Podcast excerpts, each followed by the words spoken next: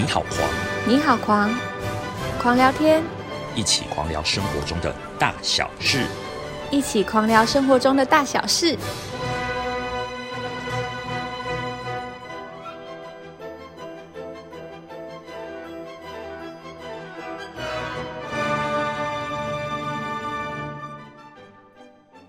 呃，打给安安，打给贺，欢迎回到狂聊天这个单元。这单元呢，今天我们要来聊，就是关于最近很红的一些法庭剧。然后我是今天的主持人嘎嘎，然后还有我们的主持人 Sophie。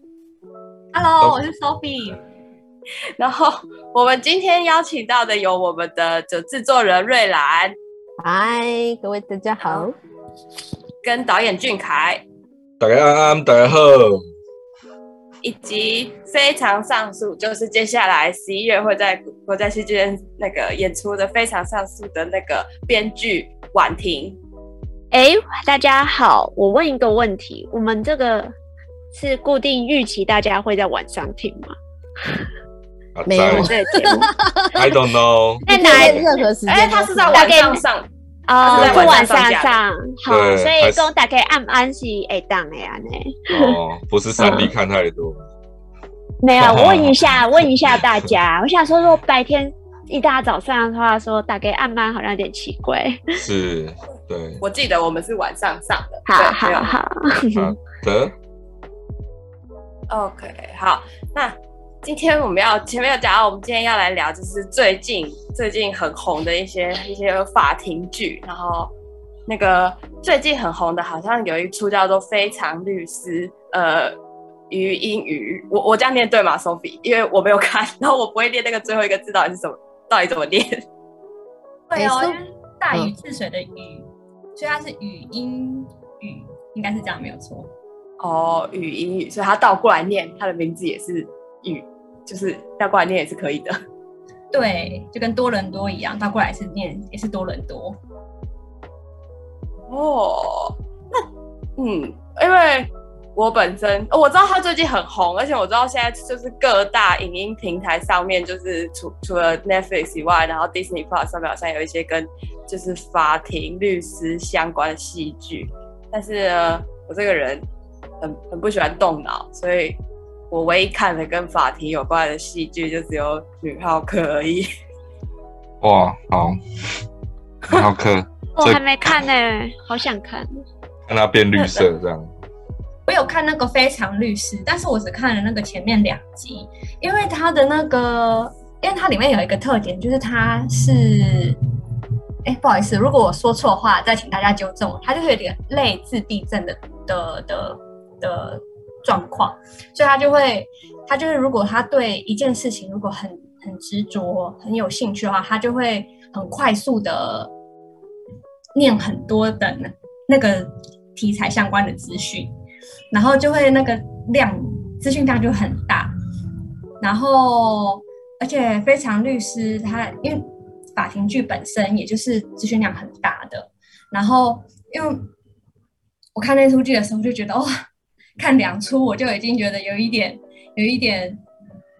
负荷不了，所以我那个时候我就暂时先看了两句，想说之后如果比较悠闲的时候，然后再继续接下来看。但我听说在网络上面是非常红的，制作人看过吧？哎，好，那瑞阳可以跟我们分享一下吗？没有啦，应该是说我之前就是这个本来就在我的看片清单里，只是我一直想要找个时间好好看这样，然后。有一次，我们跟那个一个律师在就是有个工作的讨论，就那个律师就说：“哎，你们有没有看最近那个什么《非常律师》啊？因为他第一集就有提到那个国民法官。好，因为我们那时候是跟律师在聊那个模拟法庭跟国民法官，然后呢，所以那时候我就想说，好吧，那本来我就很想看，但是因为比较没空嘛，所以我就想说，好，那我来看第一集。那我就觉得。我自己看就觉得说有点应该要拉俊凯，就是当做做功课这样啊，就第一集就是觉得非常好看，呃，大概就前面就像刚刚 Sophie 聊到的的一些部分，不过我后来看完第一集，我就觉得我其他几集我需要找个时间好好看，所以目前还没有追完后面的部分。我我也只有看到第三集而已。啊，是哦，对啊，就是你进度比我们还好。我觉得他其实真的就是还蛮顺畅，可以一直这样看下去的。然后嗯然后还呃，我觉得就是他他其实我觉得对于法庭还有他开庭的那个空间感，他没有特别去琢磨，但是但是的确是可能可以多点就可以点出来说，像他们第一集因为是刑案刑事案件，嗯所以会有国民法官。可是我记得后面，诶、是第二集是那个观世音刺青嘛，就是那个、嗯是第二集还是第三集，我有点忘记。反正就是他们要告民法赔偿，民法的那个呃侵权或是什么赔偿的东西的时候，他们他们就诶，在就可以注意到那个法庭是没有其他国民法官在参加审判决跟审判的这样子。嗯嗯嗯，对对对，不过因为国他国民法官是跟刑案比较有关，对对对，我觉得这个他没有在剧中特别去花篇幅琢磨这一点。不过嗯这个的确是蛮蛮蛮细节的，可以特别点出来看到，就是说，哎，有国民法官参与的案件啊，还有他的形式会是怎么样？对我也是看第一集而已啊，对，但是我我是看了还蛮蛮蛮觉得蛮有趣的，就是说它里面有点出那个检察官跟律师的一个关系这样子，对啊，就是嗯里面不是说那个他本来是检察官叫律师躺平嘛，就是说就是他就求处那个一般的一般的呃伤害还是杀人。嗯，然后对，然后就他一开始是杀人未遂嘛？对，然后好像他他就跟呃检察官就跟律师对方律师事务所说，诶，那他最后不会求处重刑这样子，就是会请法官轻判这样子，他就叫律师躺平这样子，就是好像语音语就反正就讲，对他很坚持，他有他的坚持。对，他好像就说要以无罪为为那个为辩护的优先，就反而惹怒那个检察官。我就觉得啊，检察官看起来好像都是正义的化身，其实检察官其实心都蛮黑的，哈，对不对？结果还告我，是这样讲吗？是这样没有什么结论啊检察官不要来告我。那个他他的那个检察官，感觉角色设计上是比较是那种，呃，怎么说？我的我的感觉他比较有点像那种，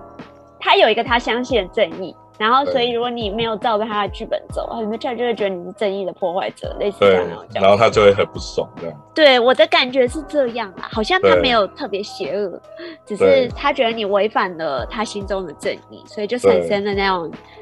要逗大家来逗，广义上的正邪对抗之类的。对嗯，对，那其实它里面呃每一集它都有，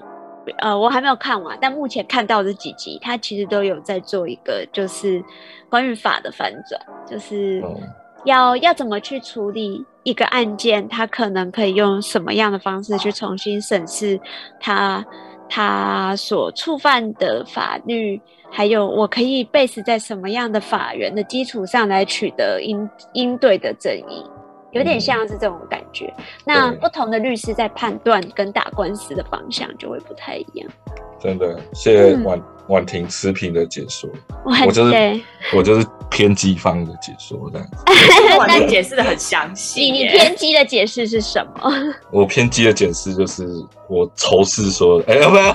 这个不不太能讲，讲出来到时候被被查水表，没事。偏激的解释就是你其实心中也是有个正义天平的这样。对对对，你你也是在我在在场上跟，如果你在法院上就是在跟对对方，不管你是律师还是检察官，你都觉得你是正义的一方。也许有有可能，我记得那个木村拓哉演的那个 Hero 啊，木村拓哉是不是嗯就是检察官？对嗯，对。对。哦，不过他把检察官演的太帅了，木村拓哉演什么都很帅啊。真的。我觉得俊凯这句话意思是他觉得检察官不可以这么帅。得 对，有有间接透对检察官的有什么误解吗？间间接透露俊凯的立场。没有我我好我我讲一个比较中性的词哈，我对所有代表国家权力的人，我都有带有仇视的眼光，这样应该不会被查水表。我是 我帮我帮你转化一下，我帮你转化一下，就是你带有呃知觉知知觉型本能的怀疑，没错，对，嗯。对，但但木村拓哉在在当年那个算是我的时代的日剧，我觉得真的是，就是他跟松隆子嘛，对对我觉得对，这个 CP 真的是真的是好好好好看，对啊，很好嗑，很好嗑。对，我最近看了一出，就是可能也是为了好像就是为了要录制 p o c a s t 所以我就特别去看了那个《少年法庭》，然后我就觉得它虽然很沉重，但是但是我我个人不喜欢，就是有些议题都硬要放一些就是情感戏，但我觉得那一出目前就是没有情感戏，让我觉得看了就觉得哦，就是比较好看，就是不会被分散焦点。但虽然法庭剧真的蛮沉重的，然后真的需要一些会让人家比较快乐的一些情节。少年法庭它的内容大概是什么啊？我也是一直看到很多人分享、欸，它主要就是它主要是以那个呃法官的角度下去做故事的主轴，然后主要就是主要审理的案件都是就是少少青少年的案件吧，就是有有一些是韩国真实事件改编的，然后。哦嗯，对对对，有有几个蛮好像蛮有名的吧，呃但是他第一集就直接他把最应该是我觉得他把最重的一个其中一个案子放在第一集，就直接就是把直接把亮点就放在第一集，他第一集就直接在讲是有一个案件，好像是有一个呃仁川国小什么国小女童分尸案，反正就是两个青少年。哦，因为好玩那个对，然后就用手机什么充电线把国国小小孩小孩勒死之后，再把他们再把它分尸，然后还把就是还把过程记录下来，这样。哎那个真实案件本身是不是还是个悬案啊？其实，哎，我昨天好像有看了一下，就是好像有有有破案，OK，哦，所以这个是韩剧，也有在 Netflix 上上面。对，也有在 Netflix 上。然后我，哦所以我昨天这边查了一下里面的一些一些资讯，然后后来发现说，因为这个案件就是太过于沉重了，所以他们当时在找演员的时候，就这两个少年犯，他们其实是找成年人，然后其中有一个负责演一个十四岁少年的人，他其实是一个二十八岁的演女演员，然后哦就是他装扮的，就他们把他装扮得非常，就是非常成功。他在我一开始完全看不出来她其实是个女生，而且她看起来也看不出来二十八岁了。嗯，哇，我没有想到舞台剧这一招也可以放到影视的平台上这样去使用、就是把它扮小这样就对了。就是用少年男性、少年男性用女性来演出这件事。嗯哼哼哼，然后等于二十二十二十四岁的人可以演十几岁的人这样子，二十八岁，二十八岁哦，对呀、对呀、演一个十几岁的少女，超厉害的。哦毫无破绽。这不是儿童剧的，这不是儿童剧的定番手法，嗯，对，就是让女性扮演少年。嗯，然后大半那小配音好像也都这样、欸，小男生的声音好像都是女生配就。是他们只要扮相做到好，然后重新去配音就可以了。哎，导演，你你刚才我们前面讨论的时候，你是不是要说一个什么奥瑞斯提亚？哦，哎，那你就破梗了啊，好，还有他有想要铺陈呢、我也不知道哎想要，铺陈。我也不知道怎么铺陈，因为今天今天节奏怪怪的，我也不知道那个这个今天这个有点卡的节奏是不是因为法庭谈法庭剧的关系？还是说我们太久没聊天了。太久没聊天了，哦，有可能，对也有可能。对，但反正我这边就是要故意讲一个，就是我要反逆风啊，反风向，故意讲一个大家可能都没看过，然后只有在场可能只有我跟沈婉婷，还有我们的节目录音那个陈烨，陈烨博士 有有读过的一个戏剧系的剧本哦，叫奥瑞斯提亚这样子。嗯，好，所以又安静了。好，你就是主要讲你要讲一下为什么你要讲奥瑞斯提这？这就是我前面，这就是我前面为什么要先录音前跟你们 Q 一下，因为我觉得主持人也不会支持我，所以我就想要寻求编剧的支持，你知道吗？哦，好，那我之后会帮助 我不，你。我现在不是不会支持，是我这个才初学浅，我不懂。对啊，哦奥瑞斯提亚，奥瑞斯提亚是我自己蛮喜欢，我自己其实我印象中以前在学的时候，我觉得很精彩的一个一个一个剧本吧。它应该可以称之称作有记录的第一个法庭剧吗？对，没错，我认为啦，这可能是我认为啦，对，就是说，因为大家最最最知道就是西方民主跟西方戏剧，应该最早都可以追溯到希腊，对啊，那所以这个奥瑞斯提亚它其实是一个呃三部曲的一个悲剧这样子，对，然后呃，我记得它的编剧是叫什么？S Killers 吗？对 s k s 对我记得是 s k s 然后就是他其实是在讲一个复仇的故事啊，对啊，好，它那其实他三部曲都是复仇，都是复仇啦，对啊，是复仇女神三部曲。对啊，因为因为第一部曲就是呃那个阿卡曼农嘛，对不对？嗯，对啊，对，阿卡曼农，对啊，啊等于是阿卡曼农哦，这个我上课有上到，哦，啊那你要不要哦补充一下？你要不要讲一下？那我要考但我考忘记了考一下你 靠上课北，有没有那老师认真认真听？老师白上了哦。然后阿卡曼农就是要打特洛伊战争之前，不是就是献祭他的女儿这样子，献祭给神，说祈求战争胜利这样子，啊就就惹惹怒了他他的妻子嘛，就是他妻子就怀恨在心。就 Kista 就把他在他凯旋归来的时候把他给杀了。对，但是凯旋归来之前好像是说，呃，对他他是不是有红杏出墙还是这样啊？红杏出墙是后来，对不对？哦，但是其实他红线出墙，他是有这个桥段。我记得他对红线出墙不是他主要做这件事情的原因，是因为是因为阿卡曼农献祭了他的头生头生子，就是他的第一个孩子，第一个生下来的孩子。对然后这对这对就是这对这个皇后来说是一个是非非常的不尊重，而且极大的侮辱，这样子。对对，所以等于是第二部第二部的那个那个那个这个奠酒者嘛，对不对？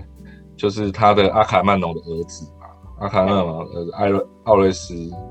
奥瑞斯特奥瑞斯提亚，就他他从就被对你讲从别的好像是从别的国家回来嘛，然后是太阳神一直在他耳边旁边 murmur 说你要报仇，你要报仇这样子，对不对？哦，我以为是，我有点忘记，我记得还有包括他姐姐，就是那个、嗯姐姐叫什么？我有点忘记了伊雷克特拉，啊。伊雷克，特拉，他就是说告诉他当初的来龙去脉，对当初大姐伊菲琴尼亚被献祭，母亲对杀父复仇，然后所以作为儿子，对，有外遇，作为儿子 你要杀母为父复仇这样子，对，所以他等于第二部有点像是儿子杀母亲啊、对不对？对，哦，所以等于是一直冤冤相报这样子。然后好像第三部就是叫和善女神，但其实和善女神的前身就是复仇女神，嗯，好像是对这样。对，对就是对对。等于是奥瑞斯提亚被被那个复复仇女神派米亚一直一直跟着，对他们就变得有点像是，他们一方面又是歌队的构成，一方面他们又是复仇女神群像，又像是雅典公民对于一个败坏伦伦者的一个追追追讨、声讨他的声讨他的恶恶行要如何得到呃得到。就是雅典，我不知道是不是因为当时的一个整个文化背景的关系，古时候的人吧，对啊，对，就是一个一个邪恶，那是一个人的邪恶，他不会单纯是做一个人邪恶，它是一个嗯跟雅典公民共同有关的事情。我们必须要，他们必须要确确立说雅典的正义还有法律能被能被合理的运作，所以对他们而且声讨他。对，而且好像是说有杀人的事件，好像是一个污秽的事情，他们就会觉得说要嗯处、要处理，爱出力爱出力这样。哎、对对对，他整个三部曲都是在同一个，应该也算在同一个基调上啊，就是说，呃，他们这些就是这这些败坏人伦或是杀人的这种行为，会为国家带来灾厄，对会为城邦带来灾厄，所以所以必须一定要呃讲赏罚分明，以以眼还眼的报对报报报仇之类的，才会得到，才能消除一些灾异之类的东西。对，那个跟那个挖眼睛的那个那个伊迪帕斯，伊迪帕斯其实也是一样伊。迪帕斯也是在找当初到底是发生什么杀人事件，导致他们国家发生瘟疫啊？对对对，就排米亚开始盛行这样子。就是他，就是那个排米啊。从人类最早的法庭戏剧嘛，对啊，就是人类，因为人类就是最早就是以牙还牙，眼以眼还眼嘛，汉谟拉比法典嘛，然后然后就是互相残杀，杀来杀去嘛，你杀我，我杀你。然后复仇女神，我觉得好像是这个象征，所以等于是复仇女神追到后来是他们好像是找那个雅典娜来裁决，对。然后雅雅典娜就设了一个法庭，说以后人类就是要遵从这个法庭去跟法律去、嗯去做裁决，这样。这有点像野蛮的状态开始迈向理智的状态，好、然后复仇女神本身的形象跟力量也转化，变成对。执行这个执行这个裁决的某种力量，这样子。对对被驯化了。我记得我看过一个说法是说，那就是野蛮原始的复仇力量透过法律被驯化，然后，变成成为和善女神，哎，对，成为一个可受所有人遵循的规矩。对。但是他也是有说，他如果你们没弄好，他也是会出来作乱这样子。哎，对对对，复仇复仇的力量会因为法律没有办法实行出应得的正义而跑出来，重新肆虐人间，对，我觉得这个这个其实希腊人真的是蛮超有意思的耶。对，虽然说看起来老 Coco 啊，但是但是是是是还蛮蛮有趣的这他他。做了一些对于关于关于关于一些比较复杂的议题的一个很清楚的隐喻，而且还蛮对聪明的。对对对嗯，其实换哦换换句话说，你放在现在的时空，或者说你拿任何一个法庭，大家在讨论法庭剧的时候，同时也会去讨论到的法外施行这件事情，它两者之间到现在依然是我们一直在讨论的东西。没错，做像蝙蝠侠吗？蝙蝠侠 施行正义，讲到我的偶像 蝙蝠侠，蝙蝠侠好像蝙蝠侠有去讨论到这两者之间的拉扯吗？好像没有那么明确，但应该也是有一点。对，因为他是主张说要把那个坏人送去给法律审理嘛，他不杀嘛。对呀、对呀、对对对对对，好，我刚刚不放心的有 Google 一下，的确真的是 S S K 斯啊，对吧？S K 勒斯、呃，艾斯库勒斯库罗斯，哎呦，艾斯奇勒斯各种翻译，翻译，哎呦，真的是吓死我们这些念戏剧系的，差点差点以为自己就是要当丢把脸了，对，把老师当初给的分数还给他。对，要跌谷了，我们默默上了一堂戏剧课的感觉。对，但是但是我的知识，但是我这边再拉回来啊，给大家一些含金量啊，哦，不要觉得我们狂聊天都啊要光干话这样子，所以 所以好，除了蝙蝠侠，蝙蝠侠我也觉得蛮蛮有趣的。那那个编那个我查到的资料是说，因为悲剧的一个剧情的发展方式啊，跟当时希腊的政治运作是类似的，等于是其实这也是我我之前做飞扬上诉的时候一直很想要聊的一个事情，但是因为非常上诉本身就够复杂，所以不想要再讲到几千年前的希腊悲剧。嗯，那所以就是说，其实蛮有趣的哦，就是悲剧的剧情为什么会跟政治运作相似？那这边我看到的资料是说，在雅典人的公民大会上面，就是他们主席团会先把需要讨论的问题提出来，然后就会是不同意见之间的交锋，最后是对新新的决议案进行表决，然后就直接宣布成为法律。所以这个是一个蛮有趣的事情。嗯然后这里面其实也是有显示他们这种城邦政治的某一种状态啊，就是说，因为他们虽然说是呃民主的发发祥地，但是因为那时候他们的很多体制其实是相对比较松散，大家如果有印象的话，嗯，对不对？嗯等于是他要战争才选一个什么，要要代表代表城邦去战争的一个一个一个将军或什么统治者这样子。他、平常其实大家就是各做各的，所以呃，这个意思其实有点像是说，他们不像我们现在有那么多台面下的政治操作，他们等于是一言不合，他们就拿到公民大会去讨论，就其实某个程度上是比现在更直面。对，所以但是意见冲突也是蛮直接的这样子。对，所以等于是说我这边看到的其实是说，呃，像呃，就是希腊城邦政治的一个重要的特征，其实就是他们里面冲突非常多，内部的冲突很多。然后，呃，但有人就会说，啊，这是他们城邦城邦政治的一种顾忌。但我觉得也是蛮有趣的，一言不合就好啊，那我们就去公民大会，那个就是出来逛啊。没错，一种台语的感觉。它它算是一个比较比较原初的原初的法原初的那种呃原初的宪法的概念吧。对政治的一种协调，这样。它等于是说，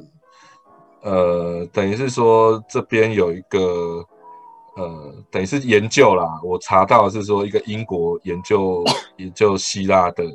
当时城邦政治的学者说。等于是他的话是这样讲，他说事情的真相是古希腊式民主乃是一种多数人决策的体系，但它的基础是冲突，嗯，并非是一致性，这样，并非并非是一致，就是它的基础是永远都奠基在冲突上，然后我们也许可以称之称它为一种零和的游戏，或者是。当时的人是呃，他们实际去形容说，这是一种竞赛，啊，算是一种竞赛。他在他们那种透明的面对面的制度中，每次就重大决策进行的投票，都是面临爆发冲突的危险。那在现在也还是很合理啊！你想每次大选。选全职业都很恐怖哎，台湾吗？对呀，放在台湾，选完就暴动，有没有？对啊，啊，所以这边其实是对啊，像刚刚我们讲到那个伊迪帕斯王，也是那种戏剧跟他们那个政治运作或者是议题讨论也是很像，就是说我们刚刚讲，就是说伊迪帕斯王他是呃要怎么讲？呃，怀疑城邦有坏。坏事，呃，就是说有坏事发生嘛，所以到到底是有人做了什么，就是伤天害理的事情，对，所以等于是说透过长老先知，然后对话，最后得到真相，然后伊迪帕斯王自己自我惩罚，然后这整个事情的推进，就是有学者说，哎，这个其实就是跟雅典的公民大会的议事程序。一样，这样就我刚刚讲，就是说，呃，议题提出讨论，意见交锋，新新新决议案表决成为法律，这样子，对，就是其实是看一看就发现说，哎，原来戏剧戏剧的那个希腊悲剧的的的流程，其实也是他们公民讨论的流程，这样子。现在的日剧也都是的那些法庭剧啊，里面也也都带了很多。议题，我觉得一直到现在都还是，就是法庭，剧大家会一直看，我觉得都是因为他讨论的事情都是现在正在发生的事情。哦，你是说杀人吗？嗯，人永远都会杀人。我想讨论一件事情，一个当下的事情，到底是哪哪一个区的热色车可以停这么久啊？啊。Sorry，是我们淡水区的的设他他就一直在这边快十分钟了，有吗？对啊，就是哇，超级体贴我们淡水。哎，真的耶！我好，我开始想说，热色车不是就是大概一在一分钟左右经过而已的东西，没想到它听起来是那种定点停在同一个地方，因为淡水人。淡水人动作都很慢，还到时候 淡水相亲又要来烧我们，仿佛仿 佛我们的背景音乐一般。对，嗯，好，好好好，是我觉得对，哎，我们刚刚是回到那个法庭剧的这个东西，对不对？对啊，啊，我刚刚是想说，我讲了一个这么冷门的东西，婉婷有没有什么？身为学霸的问题，有没有什么想要回应的？哎，这样子讲，我好像不能乱讲话。哎，如果是对我来说吧，我们我们可以先从奥，就是奥瑞斯提亚。我觉得先从他，我觉得法庭剧好玩的地方是，呃，每每一次，也许我看到他的议题，但是我看到议题本身，我会以为他是对于这个议题的哲学辩论。但是其实嗯大部分的法庭剧点进去看之后，看到的都不是哲学辩论本身，而是对对于价值认知的辩论。就是所谓法律，它有点像价值认知的辩论。我记得很清楚是，可能奥瑞斯提亚里面整个整个他们，比如说阿波罗跟太阳神阿波罗跟奥瑞斯特特斯在做辩论的东西的内容，我已经有点不太记得整个流程。可是它里面其实也有讨论到一件事情，就是是就是弑弑杀血亲，就是就复仇可不可以弑杀血亲？对对那到底是父父亲的血亲血血是更重要的？那母亲，那如果说为父报仇，那难道不是弑母吗？这个东西，对然后它里面包含了其实有点，它包含了一个有点是当时的价值观吧。他们是有比较，他们会认为说，呃，不不像我们现在一般传统的想，应该比较普遍认知的想法是觉得母亲是你的生育你最重要的人。他们那个时代是觉得父亲是给才是给予生命的那一方。对，所以这个剧本好像有被说，他也是强化父权。对，不过不过，其实，在那个时代，他在剧本里就有去讨论这件事情，我觉得已经算很先进了啦。因为嗯奥瑞斯奥瑞斯特斯当然也有去质疑跟质疑跟反对这件事。那比如嗯、说，到底如果、是爸爸亲还是母亲亲的？对对，那这个就是，毕竟他，毕竟他今天他是为父报仇，所以才杀母。那但是，呃，当初就是当初当初父亲父亲做的整件事情，就是那个 Atreus 家族的问家族的悲剧，从父亲诱骗女儿结婚。但是嗯结果是为了把她献祭这件事上，本身不就是触犯了宙斯吗之类的？对，他他们也是血亲之间互互杀，呃呃，爸爸杀女儿献祭这样。嗯，对，他们他们其实每个神也有他自己所代表的价值观，他们就用神在代表他所代表的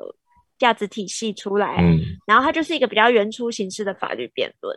然后我其实有一个印象，就是呃，就就是有一个有一个剧本嘛，他是在讲九一一的恐攻后的，嗯，那个有他他他他 base 的案件是我其实有点忘记，他是他是审理的被告是那个吗？一个地对空炮弹的军官。呃，好像是，就是对后来被被改编成那个叫叫做什么？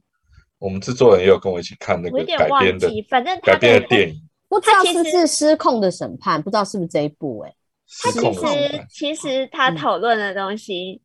我们以为他讨论，他可能借由这件这个案件，就是恐攻这个案件要讨论，可能有很多哲学议题。不过他讨论的是，它里面我记得讨论大方向的，就是有点像电车难题的东西，嗯极度的电车难题，你要要要杀一就就多，还是怎么样这样子？对，那那我觉得法庭剧它有意思的地方是，它它其实会虽然很多东西它 base 的可能是我们当下环境大环境上，目前的确是还处于有些是处于还有争议或是悬而未决的议题，可是它是重新放在我今天不跟你说，我们放在人情义理的角度，我直接就是不讨论这些形而上的事，我直接把它放进。呃，可能是两种不同的价值判断体系，也就是放进不同的法条里面，我们去辩论谁谁是最适合拿来判断他的罪行的。嗯，我嗯我这边瞬间秒 Google 啊，哦，就是反正这就是我们狂聊天的风格啊，哦，就是不事先做准备，那个 当场 Google 就是他这个的确啊，后来就是被改编成那个那个叫什么？刚刚讲的那个失控的审判，对，因为他他是好像说美国去抓一个他们认为是呃九一恐攻的认为的某一个祖先，其中一个他们认为的祖先，对，叫叫哈利德谢赫穆罕默德，对，他就就把这个人从他家，就是他不是美国人嘛，听名字也知道他不是美美国人，就是说把他从国外哦他家关到押到那个恶名昭彰的关关达纳摩监狱，大家应该听过。哦。对，所以等于是看那个失控审判，可以可以看到，就是说美国美国在做这个事情的时候，把人关到那个关达纳姆监狱是也是蛮可怕的，因为他电影里面也是有去形容说这个这个哈利德谢赫是怎么被关在那个监狱里面这样子，对，然后也有就是对他进行就是刑求跟跟性暴力这样子，对，那这个是哦朱蒂福斯特演的，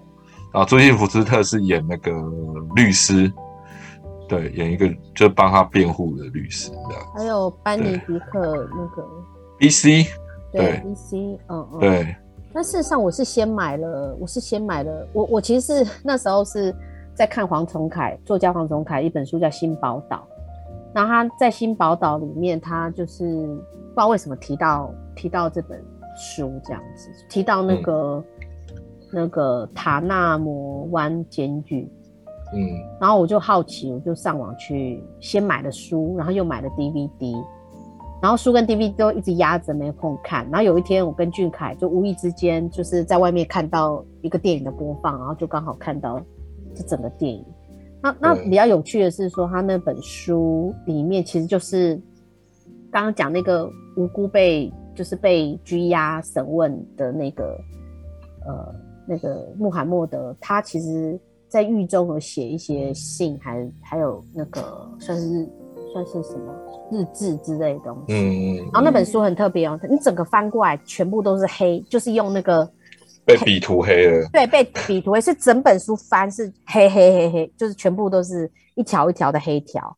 然后他等于是他出版就是要收入当初他他等于是有点像他的很多东西都是被被审过被划掉的，嗯，等于他的书信被深刻。他的书信被监狱审查，然后用麦克笔涂。我刚我我刚补充一下，我刚刚发现我们在讲两件不一样的事情。哦，我们在讲不同的作品，对对？对对，你说不同的案子。那个失控的审判是确实是他有一个 base 在，就是刚刚瑞兰讲到这个，就是被诬告的人他写的回忆录的当下案件。然后嗯嗯。我讲，我们刚刚有讲到恐怖行动，它是那个查理周刊事件后，然后他 base 在查理周刊事件，他是德国人写的，然后他这个剧哦本讲的是有一台也是一样被劫机，然后上面有一百六十四名乘客，然后嗯准备要去撞。要去撞那个一场当时正在进行英国跟德国的足球赛，有七万多人的足球场。然后嗯那个德国空军少校在那个飞机快要到足球场的最后几分钟，命令把客机击毁。呃，然后，所以这一百六十四人的家属就控告这位德军，他是一个剧本啊，德军的那个，嗯他是 base 在那时候九一一事件后的那个副总统曾经讲过说，我真后悔当初没有当下直接射下那一台客机。嗯，对，等于等于是在讲后九一时代的这些恐攻产生的问题。他他他对，但是他其实也是讨论说那个那个当下选择，对啊，讨论当下的选择，然后当然有讨论说讨论到他们自己国家本身宪法的宪呃，他们有他们有宪法嘛？我有点忘记了，反正他们的一个基本法条就是不可以侵犯人生命的尊严。那这样嗯到底是、到底我应该透过多寡，我到底有没有权利透过多寡来判断我有没有侵犯人生命的尊严？这样子，嗯嗯嗯。嗯嗯嗯。但是等于是说那个，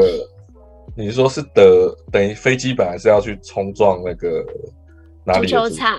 英国德还是哪德国，德国，德国的？德国跟英国的足球赛，它是现场有七万多人的观众正在观看。呃，然后就德国主场这样，对，对，然后、然后结果他在冲进去之前，那就被告就是少校拉尔斯，嗯他就把他就把下令说不管了，我把他击坠。这击落，嗯嗯，啊，所以这个德军军官也是倒霉。没有，我觉得刚刚我们讲的两个还蛮好的案例，都可以放在我们讨论分享上述里面，因为它其实各自的角度讨论两件事嘛，像是，那个失控的审判，它很清楚的直指了一个就是冤狱跟不正当审判的东西。对，嗯，然后嗯刚刚另外恐怖行动它。其实我记得文本本身它也包含了观众现场参与的可能性，观众嗯做出审判的可能性，嗯所以它也是跟我们非常上述实际后来在呃法庭剧的审理跟使用上有很大的参考点。这样，嗯，哎，所以你说它是被改成剧场的剧本，还是这个它本身？我猜他他我刚刚讲的是这个剧本，然后的内容，然后实际有没有发生这件事，我没有很肯定。嗯嗯嗯，对，但有可能，有可能，有可能有类似事件，只是哦他就是去影射了这样子。嗯，但它是一个剧场的文本，对不对？对，他原本被写出来是一个剧场文本。哦，但是其实它就是用一个还真的像你刚刚讲，就蛮常见的难题，就是火车火车难题。对，火车难题，一百六十四跟七万，我有权利决定孰轻孰重嘛。对，然后，但是同样，他在法律上，他透过他们背时的这个基本法，关于人权的基本法里面，他也讨论了怎么去解读这个法律的很多的面向，像是说我能不能认定客机上的乘客已经注定无法挽救，嗯。或是或是即使少校做的这件事情是非常非常有意义的，因为他的确救了七万人，可是他依然有罪，因为在嗯法律上。他杀了一他依然是杀了对这一百六十四人，所以不会因为他的应应有之举就可以抵消他犯下的罪过。嗯我们即使我们要杀了我们的英雄，也要捍卫法律的正义。嗯，嗯，应该说火车难题真的是很难解啊，因为等于是他永远都在问人说，你到底是要牺牲少数拯救多数，还是说每一个生命都是一样珍贵的这样子？但是我觉得他火车难题本身虽然它是它放在哲学领域上，它绝对是有很多讨论的可能性。可是如果同样的情境放在法理的领域上面，它就没有那么一定了。嗯嗯，我自己的看法，我相信法律工作者也许可能会跟我很多不一样的看法，但我可能我也是那种比较偏执一点的人，我就是那种积极激进的相信，激进的相信就是，如果法律规定一个人应该为此付出代价的话，那我们就就是无所谓无所谓人情义理的正义，而是嗯我、我希望我希望去维护的是，就是让整个社会运行为基础。不最低嗯限度的保、保障我们人权的这个法律。嗯，嗯，但但如果是当下的话，呃，试问我们都是那一个可以做选择的，就是那个将军的话，可能应该也是会有人会崩溃。不知道哎、如果这个问题问 现场在座大家，大家会做什么选择？就是眼睛遮眼睛遮起来，你今天击坠这一百六十四人，还是你应该就是不做任何事，然后让他冲进足球场？那俊凯你会怎么做？我觉得我会崩溃，然后跑走嘛？对啊然后让，别人做决定？然后尿裤子之类的，对啊，好难哦，真的很难哦。我觉得我可能会错晕，对啊，我有点好奇，那那个剧本里面那个将军后来是怎么被被审判的？他有他一样是有两个，我记得好像也是有有罪跟无罪判定的判法。嗯，嗯然后观众但是我观众有参与这样，对不对？对我印象不是很深的，我我因为我好像对于最后的结结论很不满意。嗯，那时候我对于我对于有罪跟无罪的基础判定的原则上，我有一点点不满意。我觉得太、嗯太太太充满感情了，我不喜就是欢。就是身为编同业编剧，就是要身为同业编剧，我觉得你应该更理性，发挥你嗯。身为德国人的冷酷无情。对，这个疑问呢、哎、所以就是哎但是我们我们要问在场的人啊，都没有人要回答申婉婷，Sophie，哦，好，我 Sophie，我我我先回答婉婷好，如果是我的话，我就是我不会管哎、所以我就觉得很多事情都是天注定的，他们本来就是应该这样发生，那你就不要去改变它原本的样子。但是如果说你是一个决策者呢？对啊你我会做任何决策啊。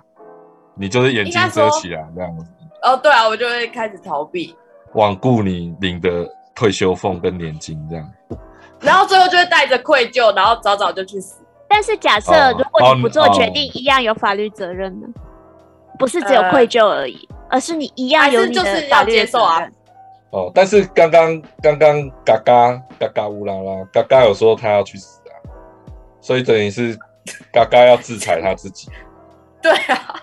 对，你应该这样子，这样就会死一百，超过一百六十四人，就会对死加一一百六十五人，加一，164等于是加一，至少一六四加一。因为我漠视不管这件事情，所以我应该也要付出相应的代价。但嗯我没有办法承受现实生活中的法律的审判，所以我选择用就是死亡来我自杀所以来承好好，那我做一个做一个，帮你做一个小小的，我的我的理解上，就是你本身是不信任法律者，哎呃，我觉得你其实是个法律的不信者，对不对？就是因为你不想要去欸接受现行法律的制裁。我觉得没有哎、我个人觉得过不去的那一关，就只有我自己的部分而已。但哦他自己的道德啦，他自己的道德。对啊，因为你如果真的要用质量去论的话，我我现就现在直观而言，我当然觉得把伤害降到最低是比较就是比较重要的事情。可是可是如果论人论人命的话，你本来就不能这样子论啊，你不能就是去就是好像说哦，我为了救这七万人，可是这一百六十四个人中。就是同样也是生命，生命不应该是这样子被衡量的啦。那我、嗯那我依照质量论再问一个，多问一个问题。那认对，那你认为你的生命的这一条生命就足以去承，就足以你失去这个生命就足以去负担这至少一百六十四个人的死亡吗？对啊，你说我自己吗？我不足以啊啊，但我只是在逃避我的责任。呃 OK 你没有觉得你加一赔罪的，对？对我只是在逃避我自己的问题。哦，好好好，